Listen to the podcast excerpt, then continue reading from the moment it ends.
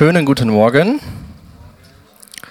Es ist gut, wenn wir das alle gemeinsam beten, dass wir Gott besser kennenlernen. Dann ähm, ist es schon mal der erste Schritt, dass Gott durch sein Wort zu uns reden kann. Wir haben ja zurzeit ähm, so einen Vers ähm, aus dem ersten Korintherbrief, Kapitel 2, Vers 2, den der Paulus dort geschrieben hatte oder hat. Nein, ich hatte mir vorgenommen, eure Aufmerksamkeit einzig und allein auf Christus zu lenken, auf Christus, den Gekreuzigten.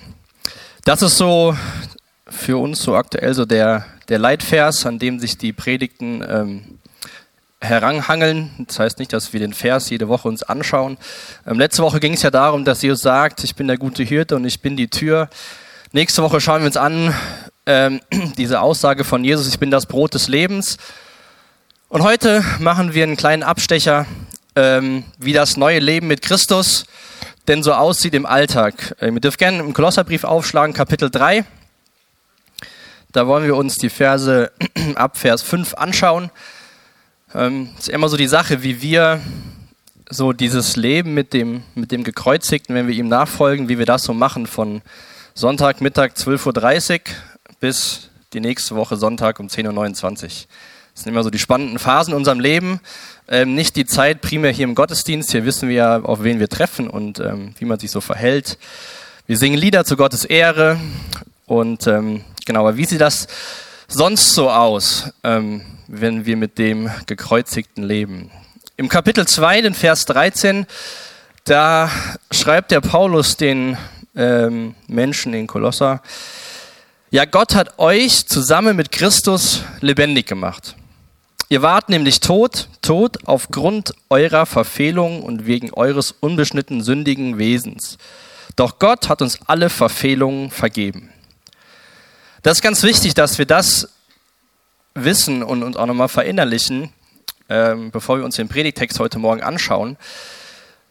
Denn das, was der Paulus den äh, hier in Kapitel 3 schreibt, kann je nachdem, was für eine Persönlichkeit du bist, dazu führen, dass du nach Hause gehst und denkst, was du alles so machen musst.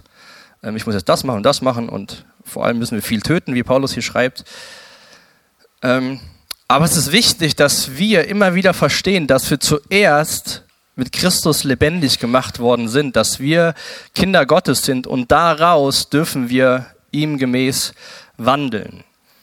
In den ersten vier Versen im dritten Kapitel richtet Paulus ganz stark so diese Gedanken auf den Himmel von den Menschen. Und ähm, das ist immer wieder gut, wenn wir uns daran erinnern, das ist nicht unsere Heimat. Wir sind auf dem Weg äh, in den Himmel. Wir sind auf dem Weg zu Jesus Christus und er wird eines Tages wiederkommen. Und wie sieht das Leben bis zu dem Tag, an dem Christus wiederkommt und uns nach Hause holt oder wir zu ihm gehen dürfen, wie sieht das aus? Und in diesen Versen, wo sie sich so auf den Himmel besinnen sollen in ihrem Alltag, schreibt er in Vers 3, in Kapitel 3, denn ihr seid dieser Welt gegenüber gestorben und euer neues Leben ist ein Leben mit Christus in der Gegenwart Gottes. Jetzt ist dieses Leben den Blicken der Menschen verborgen. Dieses Leben mit dem auferstandenen Christus ist den Blicken der Menschen verborgen. Ähm, hat mir nochmal ganz neu Mut gemacht, dass nicht alle immer verstehen müssen, was ich so mache. Es wäre gut, wenn deine Geschwister, deine, die geistliche Familie versteht, wie du dich verhältst. Aber es gibt Menschen in deinem Umfeld sicherlich, die nicht verstehen, warum du heute Morgen hier sitzt. Oder warum du morgens, bevor du aus dem Haus gehst, die Bibel liest oder mit deinen Kindern abends vorm Bett gehen betest. Menschen verstehen das nicht. Und in diesem Vers 3 was der Paulus hier schreibt, scheint das ja was ganz Natürliches zu sein. Denn das Leben ist den Blicken der Menschen verborgen. Aber dein Leben ist vor Christus nicht verborgen. Ähm, vielleicht vor uns, vor anderen Menschen, aber nicht vor Christus. Und diese neue Identität, die wir als seine Nachfolger bekommen, dass wir Söhne und Töchter sind, dass wir mit ihm lebendig gemacht sind, ist Gottes Geschenk und seine Gnade. Aber es gibt ja immer wieder Menschen und heute Morgen äh, gibt es wahrscheinlich 100 verschiedene Meinungen, wie es dir persönlich in deiner Beziehung zu Jesus heute Morgen geht. Die einen sagen, es ist alles gut, ich freue mich, ich bin gut dabei. Die anderen sind so lala und ähm, andere sagen vielleicht, frag mich besser gar nicht.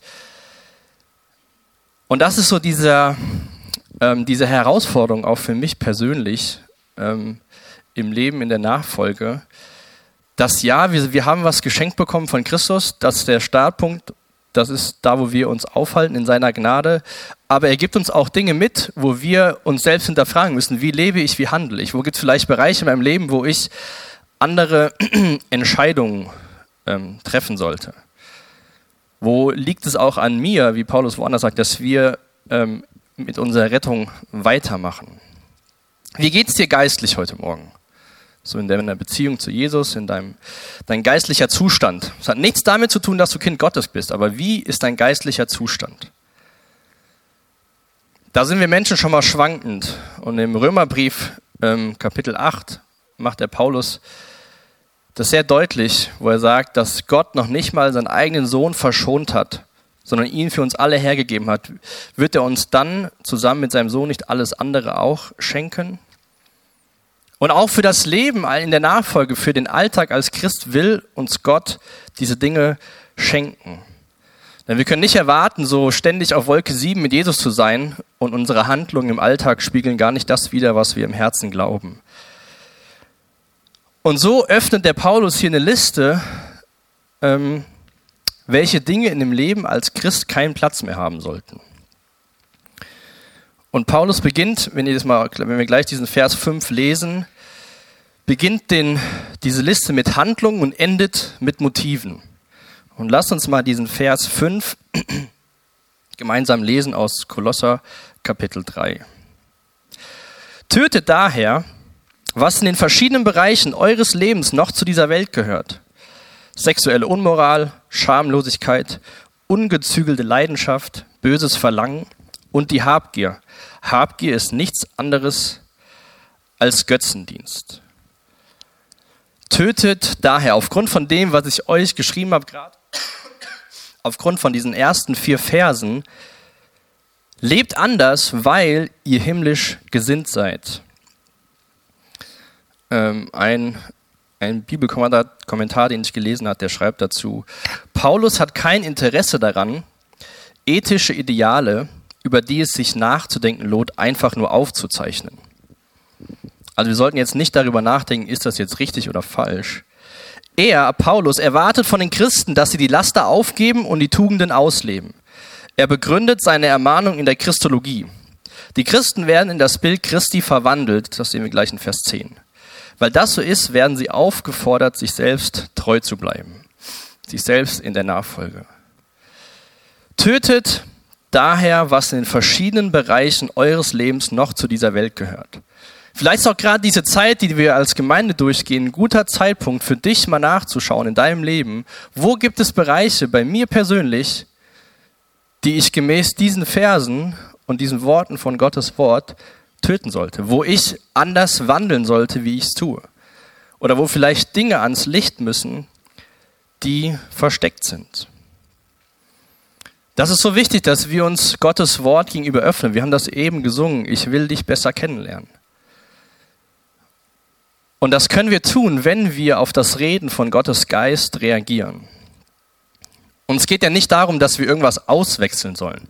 Paulus sagt ja nicht, ja, lass das mal bleiben und mach besser das sondern er ist ja sehr deutlich in seinen Worten.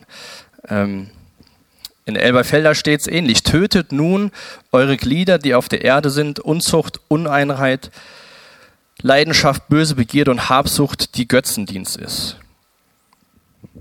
Ich weiß nicht, ob du dich wohl damit fühlst, darüber nachzudenken, was du in deinem Körper töten solltest, ähm, weil das ja ziemlich starke Worte sind. Und diese Liste hier geht ja von Sünden hin zur, zu, dem, zu der Ursache, die Habgier, die ganz am Ende steht. Habgier ist die Wurzel von all dem, was Paulus davor beschreibt.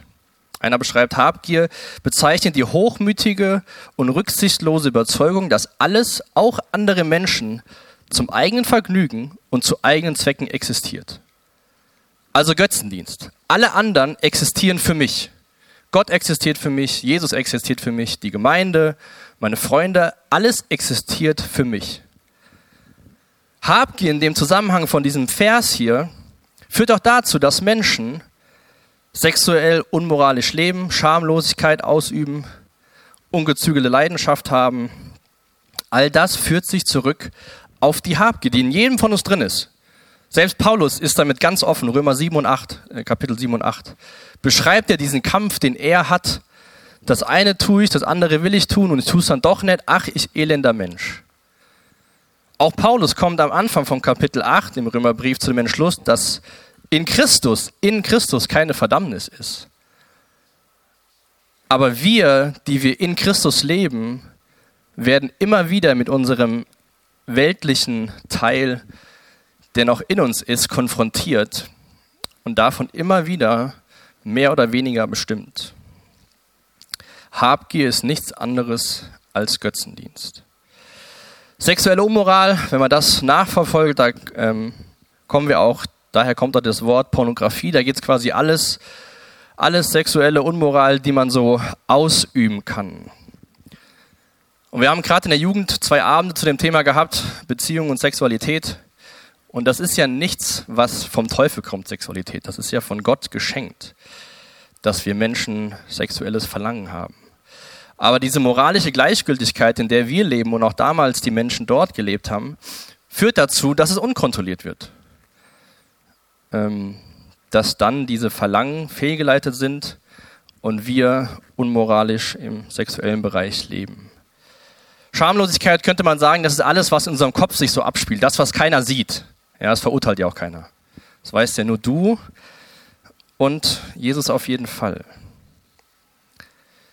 Ungezügelte Leidenschaft, böses Verlangen. Wo gibt es da, frag dich mal heute Morgen, wo gibt es Bereiche in deinem Leben, wo das sich vielleicht mehr oder weniger stark ausübt. Und diese Wurzel davon, die Habgier. Damals war gerade so im sexuellen Bereich die Sünde sehr stark vertreten. Ich meine, gerade wir sind ja auch letztes Jahr durch die Korintherbriefe gegangen, das war ja auch nicht ohne, was da so los war. Und die Zeiten ändern sich ja nicht. Das ist ja heute auch noch so, dass das immer noch eine große Rolle spielt. Man braucht ja nur mal in die Werbung zu gucken oder sonstige Sachen, wie stark da dieses sexuelle Leben, sexuelle Identität in den Vordergrund gerückt wird, wo die Sichten, die Gott in seinem Wort für uns Menschen aufgeschrieben hat, weil er uns liebt, weil er Gutes für uns will, belächelt werden und wo Menschen sich kaputt machen. Und wo wir uns immer wieder hinterfragen müssen, von was werde ich mehr geprägt? Von Gottes Wort von der Wahrheit oder lasse ich mich so von dem, was um mich herum geht, so Stück für Stück prägen und sehe Dinge auf einmal gar nicht mehr so schlimm, weil es ist ja eher akzeptiert. Wir brauchen jeden Tag Gottes Geist, der uns davon überführt, wo es Dinge gibt, wo wir anfangen, in Graubereiche zu gehen, wo wir Dinge nicht mehr so stehen lassen, wie sie in Gottes Wort stehen. Und das ist ein innerlicher Kampf. Deswegen schreibt ja Paulus auch, tötet folgende Bereiche ab und nicht, guckt mal, wie ihr besser damit klarkommt. Wir dürfen das, Vorblick auf Vers 10, weil Gott uns fortwährend erneuert. Er lässt uns auf dieser Reise in diesem Leben nicht alleine. Und gerade Sexualität ist wie so eine Ersatzreligion geworden heutzutage. Identität kann man auch dazu packen. Wir brauchen Gottes Geist und seine Wahrheit aus seinem Wort, was Gott sich für uns wünscht. Und wir müssen uns wirklich hinterfragen, wo kann ich in meiner Stellung als Kind Gottes da Entscheidungen treffen, damit mein geistlicher Zustand auch dem entspricht, was in meinem Herzen für eine Veränderung stattgefunden hat. Und wenn wir uns gerade so anschauen in der Apostelgeschichte, wie sich da der Glaube, das Evangelium, die Botschaft von Christus verbreitet hat und wenn wir das auch so in der Geschichte sehen, Menschen wollen doch anders leben als die Gesellschaft. Menschen suchen Annahme so, wie sie sind. Menschen suchen, dass sie einfach geliebt werden, ohne dafür was zu tun. Und trotzdem rennen alle Menschen hinter dem Gleichen her und versuchen, irgendwelche Leute zu beeindrucken, die, sie, die ihnen eigentlich völlig egal sind. Ich glaube, wenn wir der Bibel treu bleiben, als Gemeinde, als Gemeinschaft in euren äh, äh, Chapel Groups und Jugend und wo auch immer ihr euch mit Freunden trefft, die Jesus nachfolgen, wenn wir Gottes Wort treu bleiben, zieht das Menschen an, weil sie Jesus kennenlernen. Und Jesus zieht Menschen an. Nicht, weil wir sagen, wir machen das nicht, wir machen das nicht, wir machen das nicht. Sonst würde Paulus nicht so einen Brief an Christen schreiben, wenn das keine, kein Problem mehr wäre in der Gesellschaft oder in der Gemeinschaft. Sondern weil wir uns auf Jesus ausrichten, auf den Gekreuzigten, der uns durch seinen Geist dabei helfen will, so zu leben. In Vers 6 schreibt dann Paulus, wegen dieser Dinge bricht Gottes Zorn über die herein, die nicht bereit sind, ihm zu gehorchen. Da ist er wieder, der böse Gott, der zornig wird über die Menschen. Aber Gott ist doch der, der gut ist, der von Anfang an Leben geschenkt hat und uns in seinem Wort Dinge gegeben hat, die gut für uns Menschen sind. Er ist nicht zornig auf die Menschen, sondern zornig über ihr Verhalten und über die Sünde, die zum Ausschein kommt. Wir lesen an anderen Stellen in der Schrift, dass Gott möchte, dass alle Menschen gerettet werden. Jesus ist auf diese Welt gekommen für jeden einzelnen Menschen, der gelebt hat und leben wird. Die Frage ist, ob wir dieses Opfer von Christus annehmen. Und wenn wir Gott kennenlernen und wissen und verstehen, wie er wirklich ist, dann ist das nicht der böse Gott, sondern ist es ein Gott, der zornig ist über Sünde, die sich wie so ein Geschwür in dieser Welt verbreitet. Gottes Wille ist nicht, dass Menschen verloren gehen, sondern dass alle gerettet werden. Zorn ist, kann man beschreiben, als heftiger, leidenschaftlicher Unwille über etwas als Unrecht empfundenes, dem eigenen Willen zuwiderlaufendes. heftiger, leidenschaftlicher Unwille über etwas als Unrecht empfunden ist. Das, was wir uns selbst antun, empfindet Gott als Unrecht, weil er weiß, zu was er uns geschaffen hat. Und deswegen wird er zornig über dieses Verhalten. Es gibt so ein Sprichwort, früher war alles besser. Wer hat das schon mal vollen Vertrausten, vollen, äh, voller Meinung gesagt? Gut, dann lass uns mal Vers 7 lesen und ob wir diesen Satz noch einmal aussprechen werden in unserem Leben. Auch ihr habt euch früher so verhalten. Euer ganzes Leben wurden von diesen Dingen bestimmt. Doch jetzt legt das alles ab. Auch Zorn, Aufbrausen, Bosheit und Verleumdung. Kein gemeines Wort darf über eure Lippen kommen. Früher war alles besser. denn auch ihr habt euch früher so verhalten.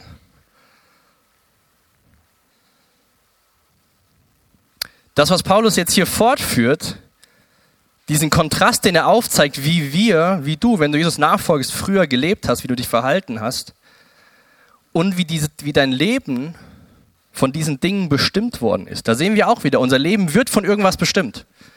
Entweder ist es Christus oder es ist all das, was wir gerade gelesen haben. Wie das ist, wird bestimmt von Leben und Freiheit oder von Zerstörung und Tod. Doch jetzt legt das alles ab. Und hier geht Paulus die Liste ein bisschen anders an wie in Vers 5.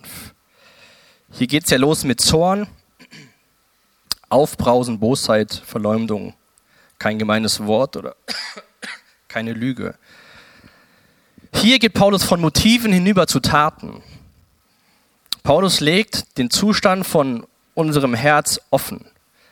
Und in deinem, in meinem Herz ist Potenzial für viel Böses. Bitterkeit beginnt im Herzen und zeigt sich dann erst in Taten. Aus menschlichem Zorn und Bosheit entstehen Verleumdung und gemeines Reden. Das ist nämlich, glaube ich, das Problem, was ich schon mal habe, wenn ich davon lese, dass Gott zornig wird, dass ich ihn mir gleichstelle und denke, er geht mit Zorn so um, wie ich mit Zorn umgehe. Weil hier sehen wir, was Menschen aus Zorn machen, dass sie verleumden und über äh, Lügen verbreiten, weil sie selbst getroffen sind, nicht weil sie sich über eine Sache wirklich aufregen. Verleumdung, Schmähung, ungezügelte Bestimm Beschimpfungen. Wie gesagt, Paulus schreibt das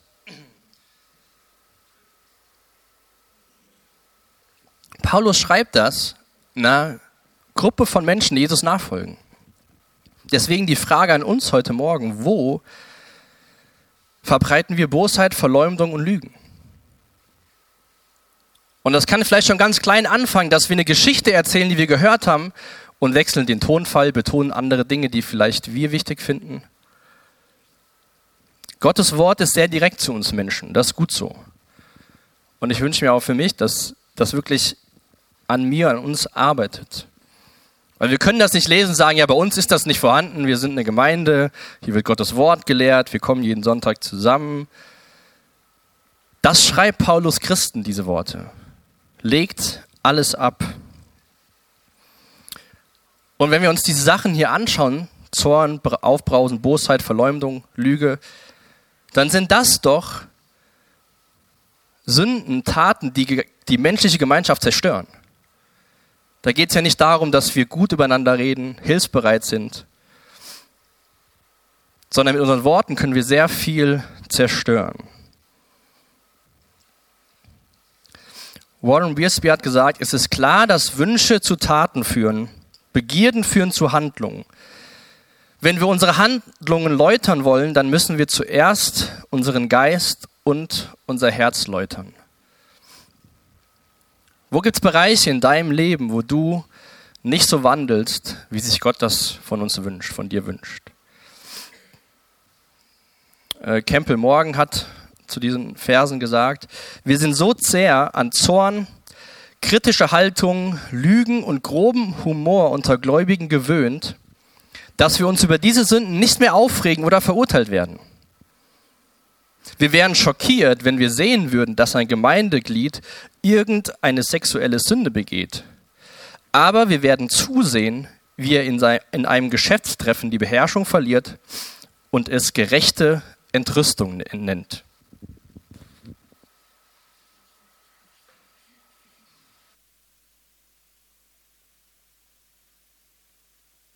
So sind äh, wir Menschen leider drauf. Ich glaube, er ist da sehr korrekt Vielleicht gibt es in anderen Kulturen andere Sünden, die akzeptiert sind und anderen wiederum nicht. Aber wenn wir eine gnädige Gemeinschaft sein wollen, wenn wir eine Gemeinschaft von Gläubigen sein wollen, die auf Christus, den Gekreuzigten, schaut und uns von ihm verändern lassen, dann müssen wir uns auch gegenseitig, sei es in euren Gruppen, wenn ihr euch unter der Woche trefft, oder guten Freunden, die Bereitschaft einräumen, Dinge anzusprechen. Und nicht direkt, was will der jetzt von mir? Sondern wenn wir gemeinsam Jesus nachfolgen, wenn wir gemeinsam in der Nachfolge leben und das Beste für unsere Mitmenschen im Sinn haben, dann meinen das Menschen nicht böse. Und dann müssen wir das, glaube ich, eher den Leuten zugestehen, dass sie sagen, hey, der meint das nicht böse, ist es vielleicht wirklich so. Und ich sage, äh, hast ja keine Ahnung, was letzte Woche war. Ja und? Ist das eine Notwendigkeit, dich so zu verhalten? Wir können gemeinsam mit Jesus daran arbeiten. Das ist die einzige Zuversicht, die ich auch für mein persönliches Leben habe. Und das zeigt Paulus jetzt auch ab Vers 9 und Vers 10, wie sich das Verhalten ändert. Belügt einander nicht mehr.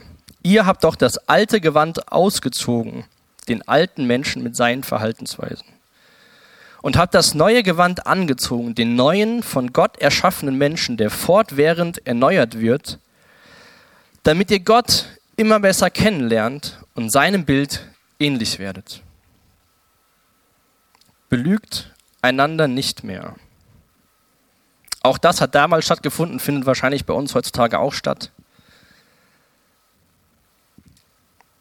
Lasst uns eine Gemeinschaft sein, die einander erbaut und nicht einander zerstört. Weil alle, die Jesus nachfolgen, haben das neue Gewand angezogen, von Gott neuen Menschen geschenkt bekommen, der fortwährend erneuert wird, damit ihr Gott immer besser kennenlernt und seinem Bild ähnlich werdet. Oder in der Elberfelder steht, und den neuen Menschen angezogen habt, der erneuert wird zur Erkenntnis nach dem Bild dessen, der ihn erschaffen hat. Gott möchte dich und mich, Jesus, ähnlicher machen. Gott ist bei dir und bei mir am Werk. Fortwährend werden wir erneuert. Fortwährend heißt auch, dass mit dem Tag deiner Bekehrung nicht alles auf einmal besser geworden ist. Da ist das Fundament gelegt worden, dass sich dein Leben ändern kann. Aber fortwährend heißt ja immer wiederkehrend. Nicht einmal vor 15 oder 20 Jahren, sondern jeden Tag aufs Neue. Das Ganze ist auch im Passiv geschrieben. Ich habe gesagt, dass man schnell am Anfang dahin rutschen kann, dass man irgendwann denkt, ich muss, ich muss, ich muss, ich muss. Und dann fällt man wieder von der anderen Seite vom Pferd runter, sondern gemeinsam mit Jesus dürfen wir uns erneuern lassen. Dieser alte Mensch muss Stück für Stück gegen den neuen Menschen ausgetauscht werden. Und so ist dieses, diese fortwährende Erneuerung kein erfolgreicher Kampf, den wir jeden Morgen aufs Neue kämpfen in unserer eigenen Kraft, sondern das ist eine Erneuerung durch Gottes Geist und seine Hilfe in unserem Leben. Diese Erneuerung geschieht durch Gemeinschaft mit Christen, durch Zeit verbringen in Gottes Wort. Ich meine, wenn wir morgens früh als erstes Nachrichten lesen oder irgendwelche anderen Sachen nachgucken, dann wird unser Denken davon geprägt. Wenn wir uns aber morgens Zeit nehmen, in Gottes Wort schauen, dann werden wir fortwährend erneuert. Auch Römer 12, 2 schreibt der Paulus auch darüber. Der Hartmut hat zu Beginn die Verse aus dem ersten Kapitel vorgelesen, ähm, gerade auch Vers 15 und 16, ähm, wo wir sehen, dass wir das Ebenbild Gottes sind und dass diese Erneuerung kommt in Verbindung mit Christus. Das ist mir ganz wichtig, dass wir das wirklich verstehen, dass diese fortwährende Erneuerung nicht durch die nächste Selbsthilfegruppe kommt, sondern durch Jesus Christus. Kein System von Geboten und Verboten kann das Bild Gottes in den Menschen wieder zum Vorschein bringen.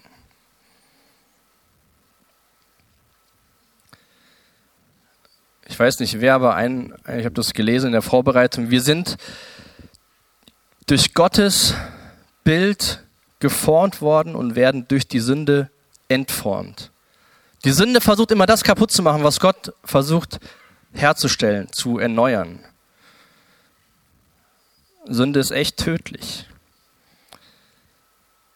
Und in Vers 11 verkündet Paulus, dass es ganz egal ist, wo du herkommst, wer deine Familie ist, was du so tust, wen du kennst, was du erreicht hast in deinem Leben.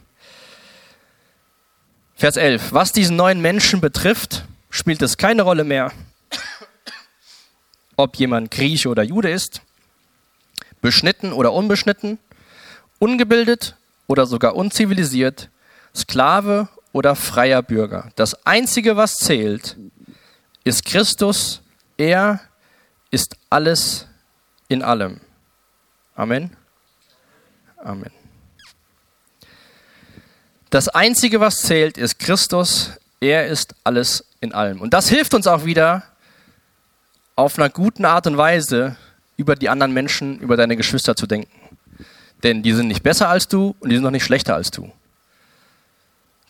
Deine, dein Leben letzte Woche entscheidet nicht, ob du herabgucken darfst oder aufschauen musst, sondern wir alle sind neue Menschen in Christus und das Einzige, was zählt, ist er in allem. Auf Augenhöhe dürfen wir ihm nachfolgen. Und Paulus ist immer auch so ein guter Motivator, finde ich, in seinen Briefen. Das macht er auch hier in Vers 12. Da motiviert er die Geschwister damals und ich hoffe auch uns heute Morgen. Geschwister, ihr seid von Gott erwählt. Ihr gehört zu seinem heiligen Volk.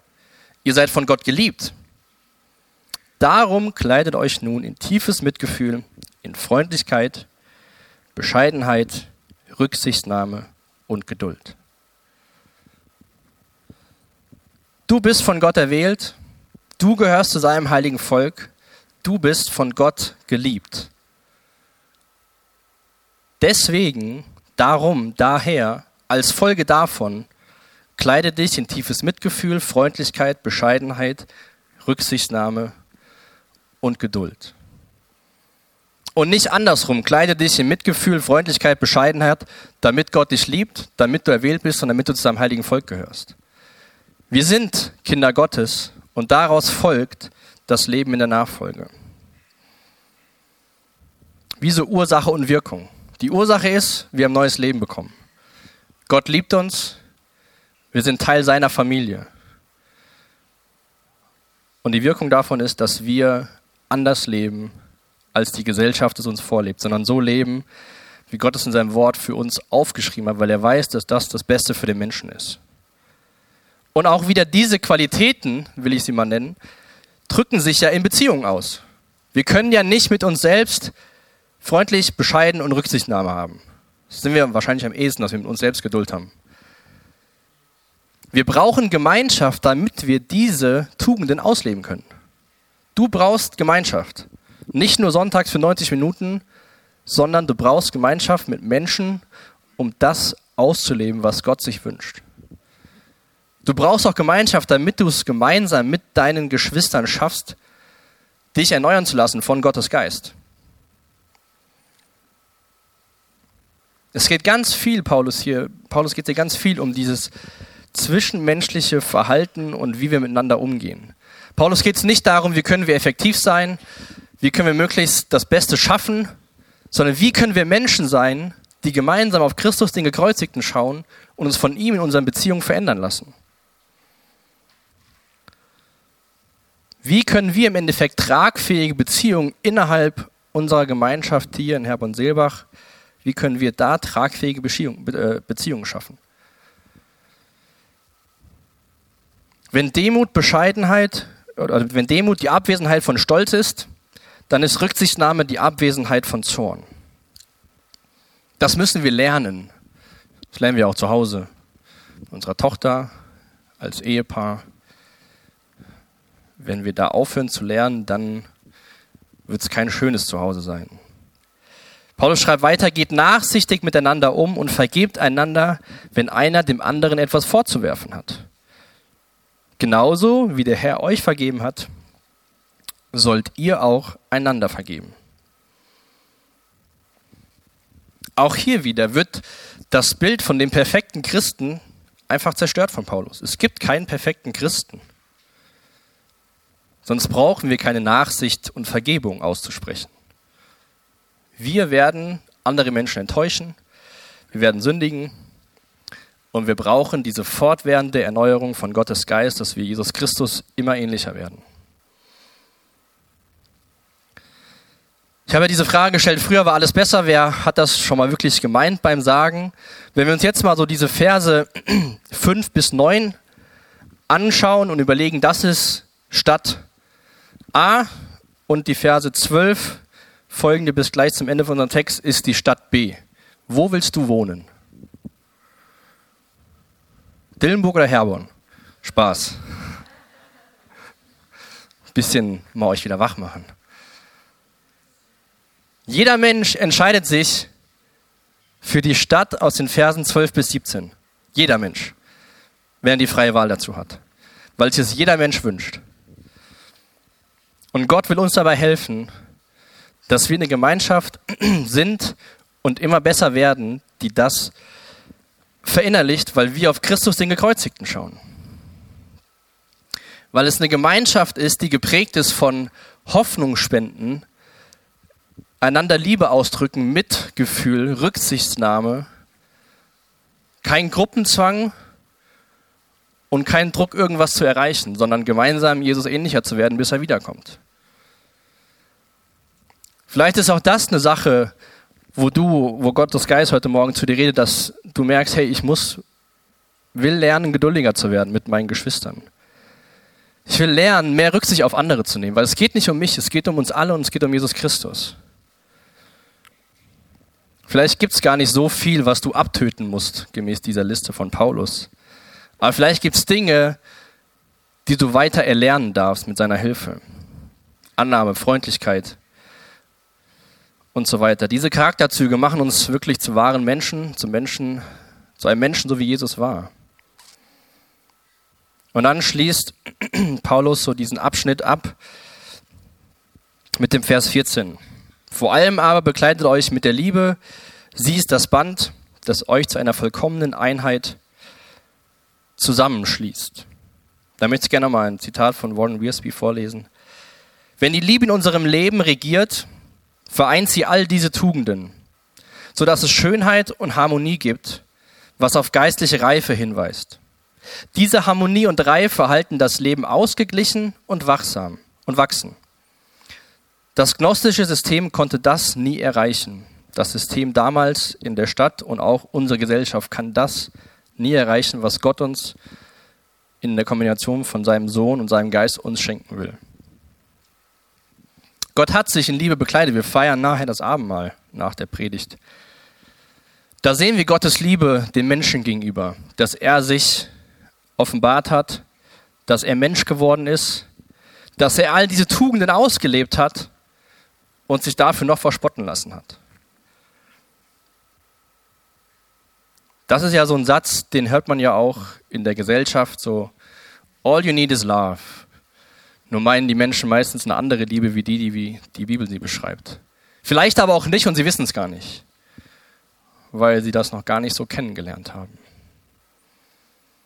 Wenn wir als Gemeinschaft uns auf diesem Weg entwickeln, Jesus ähnlicher zu werden, dann sind, glaube ich, die Verse 15, 16 und 17, mit denen ich schließen möchte, so das Resultat, was daraus entsteht. Paulus schreibt hier ab Vers 15, der Friede, der von Christus kommt, regiere euer Herz und alles, was ihr tut. Als, als Glieder eines Leibes seid ihr dazu berufen, miteinander in diesem Frieden zu leben und seid voll Dankbarkeit Gott gegenüber. Lasst die Botschaft von Christus bei euch ihren ganzen Reichtum entfalten. Unterrichtet einander in der Lehre und zeigt den rechten Weg. Tut es mit der ganzen Weisheit, die Gott euch gegeben hat. Singt Psalmen, Lobgesänge und von Gottes Geist eingegebene Lieder. Singt sie dankbar und aus tiefstem Herzen zur Ehre Gottes. Alles, was ihr sagt und alles, was ihr tut, soll im Namen von Jesus Christus, dem Herrn, geschehen und dankt Gott dabei, dem Vater durch ihn. Dankbarkeit kommt in jedem Vers vor, in diesen dreien, und ist, glaube ich, auch ein sehr gutes Merkmal für eine Ge Gemeinschaft, die Jesus als Zentrum hat. Weil dann spielen manche Dinge, die uns schon mal stressen, die uns undankbar machen, nicht mehr so die große Rolle. Wir bekommen Gottes Frieden und dürfen mit diesem Frieden einander leben und daher können wir voller Dankbarkeit sein. Wir geben Gottes Wort einen großen Raum in unseren Gottesdiensten, indem dass wir Vers für Vers durch Gottes Wort predigen. Wir nehmen auch extra bewusst Zeit, Gott in Liedern zu ehren, das was Paulus auch hier schreibt in Vers 15. Lasst die Botschaft von Christus bei euch in ganzen Reichtum entfalten. Es geht nicht nur darum, ein paar Verse zu predigen, sondern alles, was Gott in seinem Wort offenbart, weil das das Wort ist, was wir Menschen brauchen. Und wir dürfen gemeinsam Lieder zu Gottes Ehre singen, aus tiefstem Herzen. Dürfen wir das tun, weil wir seinen Frieden bekommen und dürfen dankbar sein ihm gegenüber. Wo das Wort Christi wohnt, herrscht der Friede Christi. Das Wort Christi bezieht sich auf die Botschaft über Christus. Es enthält den Reichtum der Weisheit Gottes, die die Lehre und Ermahnung der Kirche leiten sollten.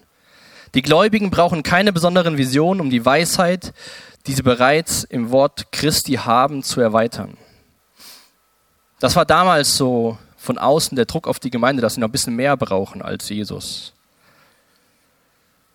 Gottes Wort verherrlicht Jesus Christus. Das ist das Ziel Dafür ist das Buch aufgeschrieben worden von äh, 1. Mose bis Offenbarung, Jesus zu verherrlichen. Und das hat der Hartmut auch am Anfang gesagt, dass wir Jesus ins Zentrum stellen wollen von dem, was hier passiert.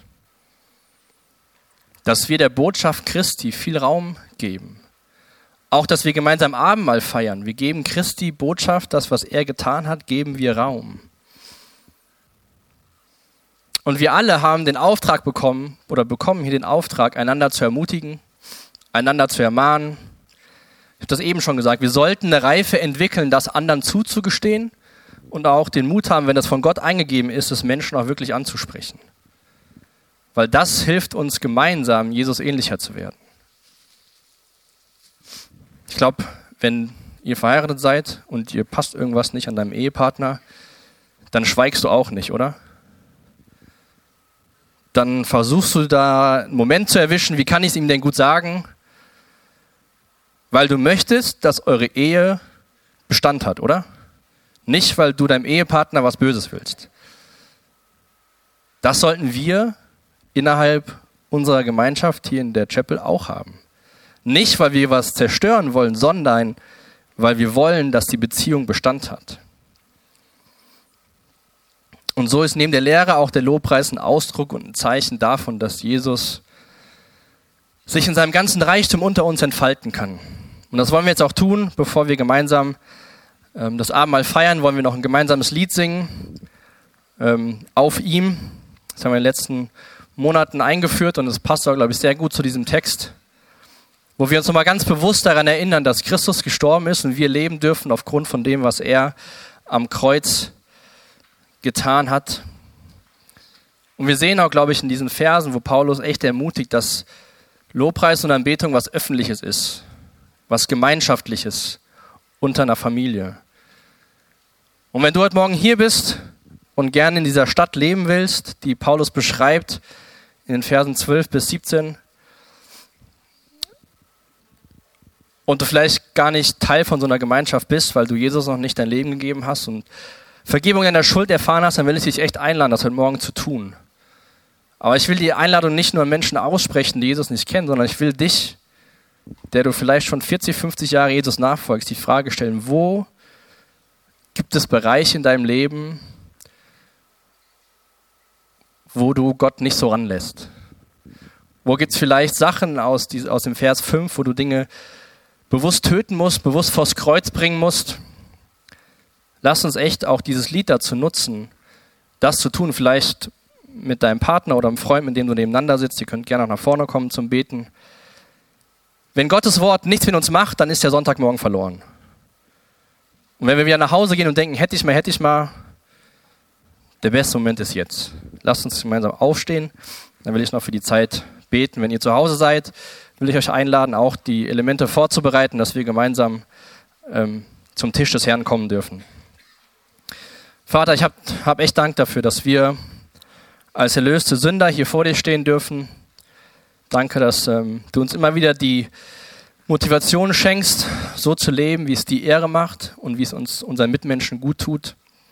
Ich bete echt, dass du durch deinen Geist ähm, unter uns wirkst, jetzt auch gerade während dem nächsten Lied, wo vielleicht Dinge bekannt werden müssen, Dinge ans Licht kommen sollten.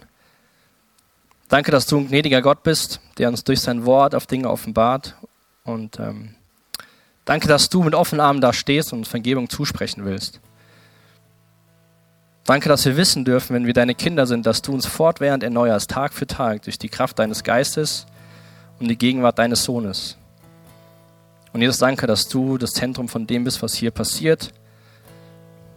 Danke, dass du gekommen bist und dieses Mal, dieses Mal eingesetzt hast, dass wir uns daran erinnern dürfen, dass die Schuld auf dir lag, dass uns vergeben ist und dass wir leben dürfen, weil du lebst. Amen.